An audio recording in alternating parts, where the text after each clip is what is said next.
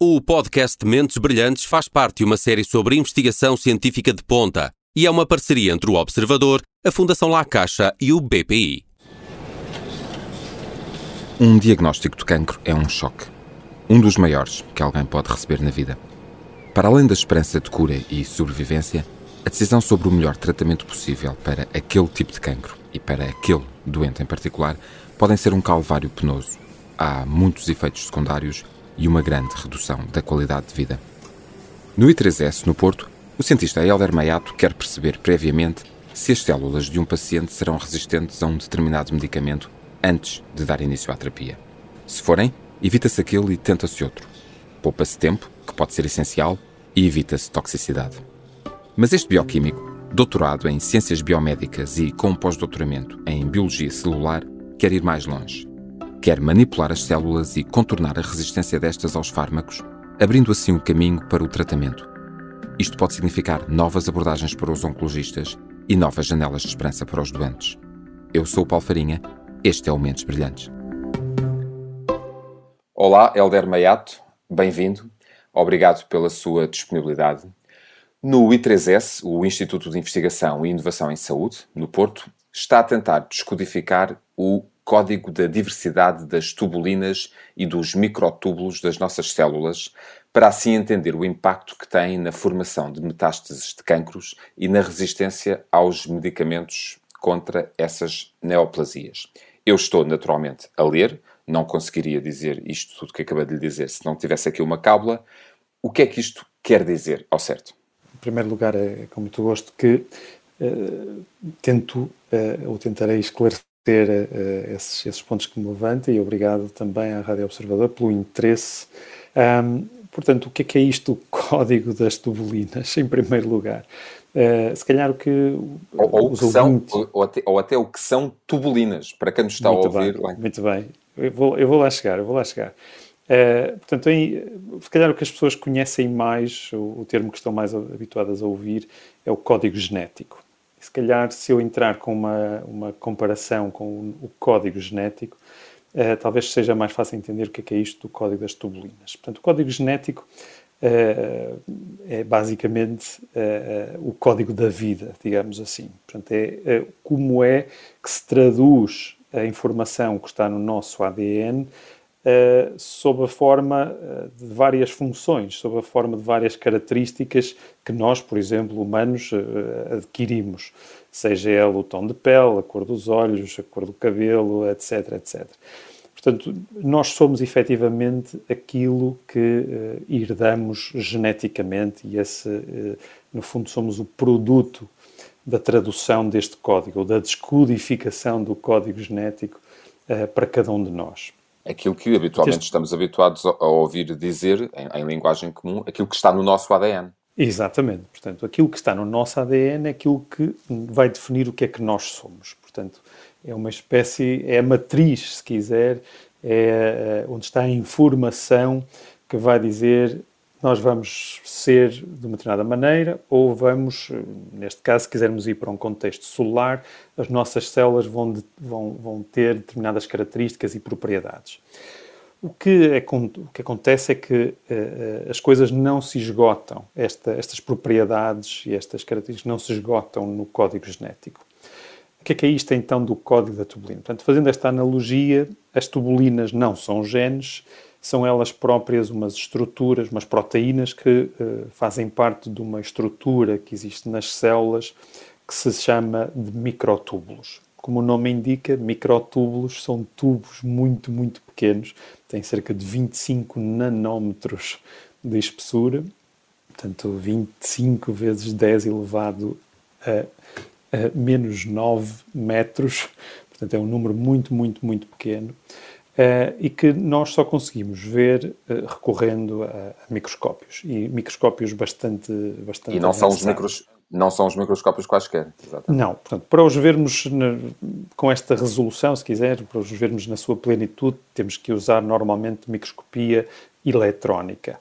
O que nós fazemos é aqui um meio termo entre a microscopia eletrónica e a microscopia de luz mais convencional que é a chamada microscopia de super resolução e com este tipo de tecnologia e não só, mas uh, também recorrendo a esta tecnologia, foi possível perceber que uh, nem todos estes microtúbulos que estão nas nossas células são equivalentes. Eles são diferentes entre si.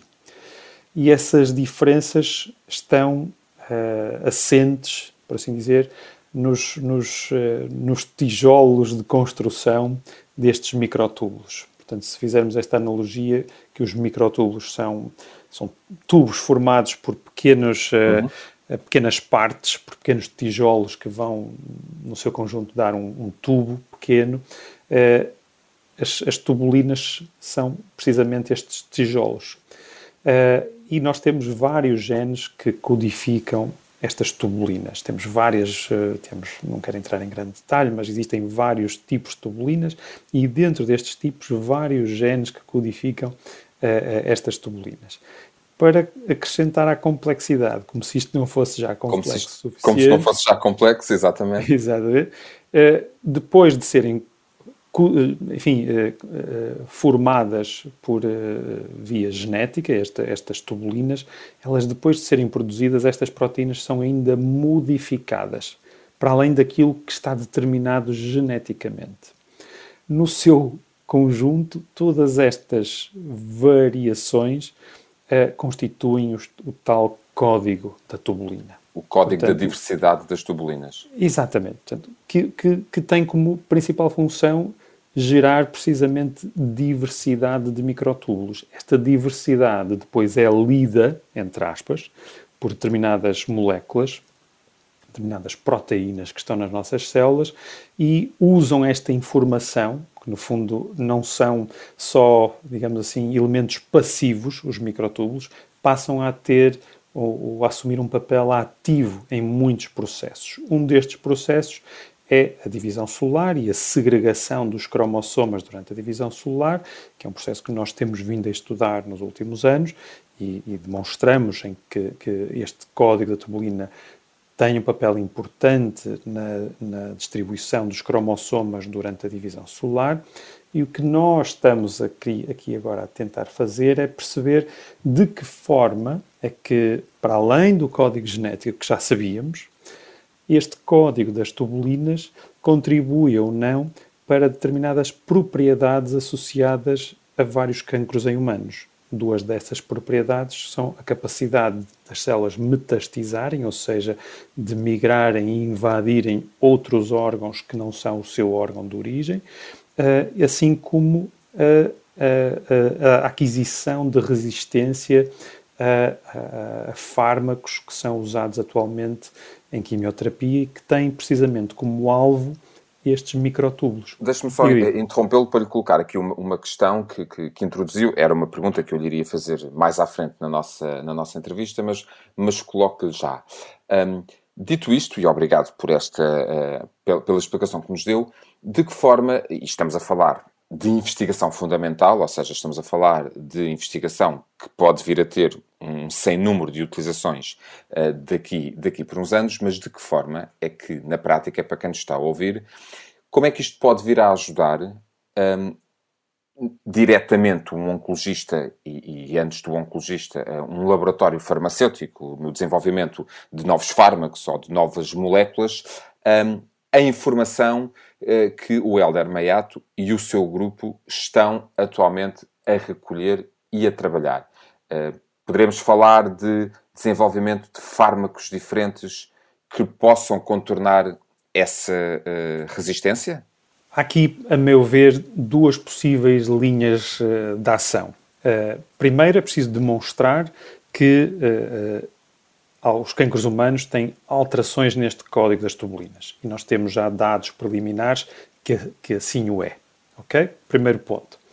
Agora, construindo em cima deste ponto, uh, vamos tentar perceber se modificando este código, alterando este código das tubulinas em células de cancro, se elas passam ou não a responder melhor a fármacos que já existem, que são atualmente usados em, em, em, em terapia e, como lhe disse, são, têm um, são do, daquilo que melhor uh, uh, temos para combater alguns cancros humanos, nomeadamente o cancro da mama. Então, estamos a falar. Só estamos a falar, grosso modo, da possibilidade, e corrija-me se eu disser algum disparate muito grande, ou se tentar simplificar de, demais, estamos a falar de desligar uh, a resistência que as tubulinas e, e, depois também os microtúbulos uh, possam ter um, a esses fármacos, a essas moléculas, para que a possam... Ideia, a ideia, sim, sim, a ideia, a ideia é essa. Se vamos conseguir desligar totalmente, não sabemos, mas o que nós queremos é, de alguma forma, atenuar essa resistência. Portanto, por um lado, por um lado é usar este código para saber de antemão quais são os pacientes que vão responder com sucesso à terapia, portanto, que muitos respondem, ok? É importante que frisar isto. Agora, o que acontece também é que muitos, quer por eh, resistência inata ou resistência adquirida, porque vamos, nosso, uhum. nós vamos claro. adquirindo mutações à medida que vamos envelhecendo, um, adquirem ou não uh, resistência a este fármaco. Portanto, se nós pudermos, se um oncologista tiver na sua posse, antes de decidir, vou dar uh, um determinado fármaco para tratar um determinado cancro, se nós soubermos de antemão qual vai ser a resposta daquele paciente a esse fármaco, vamos com certeza aumentar a probabilidade de sucesso de um tratamento e poupar aqueles pacientes que, com alta probabilidade, não irão responder a este tipo de tratamento, que, como sabe, eh, não há tratamentos eh, eficazes no cancro que não tenham efeitos indesejáveis. Portanto, se é, não, só, não só pouparíamos tempo, como uh, pouparíamos toxicidade para, uh, para, aqueles, para aqueles pacientes, não sendo sujeitos uh, a esta ou aquela linha terapêutica. Exatamente. Portanto, tentar-se-ia uma linha terapêutica alternativa, porque já sabíamos que esta, mais uma vez, com elevada probabilidade, poderá não acontecer. Agora, isto é uma das linhas de ações, da ação. Agora, a outra linha de ação é precisamente o ponto que, que mencionou. Uh, havendo resistência, portanto, tendo isso como adquirido, uh, podemos agora alterar o código para diminuir essa resistência. Portanto, por um lado, a capacidade prognóstica de antever se um doente vai ou não responder a uma terapia. Por outro lado, uh, trabalhar juntamente com a terapia existente, diminuindo a sua resistência. Onde é, que, onde é que isto nos vai levar, não sabemos. Sabemos é que temos uma equipa muito motivada e, uh, obviamente, uh, estamos muito agradecidos por ter recebido esta, este voto de confiança da Fundação La Caixa. Estamos determinadíssimos em, efetivamente, traduzir este conhecimento que partiu lá está, do estudo fundamental de um processo, idealmente possa um dia, uh, idealmente, chegar uh, uh, aos doentes. falávamos, falávamos há pouco de, de, de ciência fundamental e o Helder referiu, agarrando agora um ponto que me, que me disse, que é o facto de não, nenhuma ciência, e esta em particular, é feita pensando apenas a um nível local, regional ou mesmo nacional. Um, isso é ainda mais evidente quando se trata de ciência fundamental. Para quem uh, nos está a ouvir e consegue-nos explicar muito rapidamente, consegue-nos explicar o que é ciência fundamental e como é que essa semente do que se descobre em ciência fundamental pode dar origem a tantos frutos e até a tantas árvores uh, diferentes e a tantas, tantas aplicações. Usando mesmo a, a analogia que, que, que referiu da árvore e dos frutos. Uh, digamos, o fruto será uh, aquilo que as, que as pessoas veem, barra, comem, não é? Uh, o fruto é aquilo que chega às pessoas. A aplicação final no doente. Exatamente. Isso é aquilo que chega às pessoas. Mas não temos frutos se não tivermos árvore e a árvore não vive se não tiver raízes profundas e sólidas. Portanto, to, o sistema de investigação é uma árvore de fruto. E há quem trabalhe a nível da raiz, que é o que eu acho que nós fazemos, trabalhamos ao nível da raiz, e depois há quem consiga traduzir de alguma forma aquilo que a raiz vai absorver e, e dar corpo à árvore, até que há alguns laboratórios muito especializados e muitos deles já numa parte industrial, até associada a farmacêuticas, conseguem usar esse conhecimento que compõe a árvore para conseguir extrair fruta da árvore. Um, e por isso a investigação fundamental, também há, há quem a chame investigação básica, eu gosto particularmente do termo fundamental, porque fundamental quer dizer que é essencial.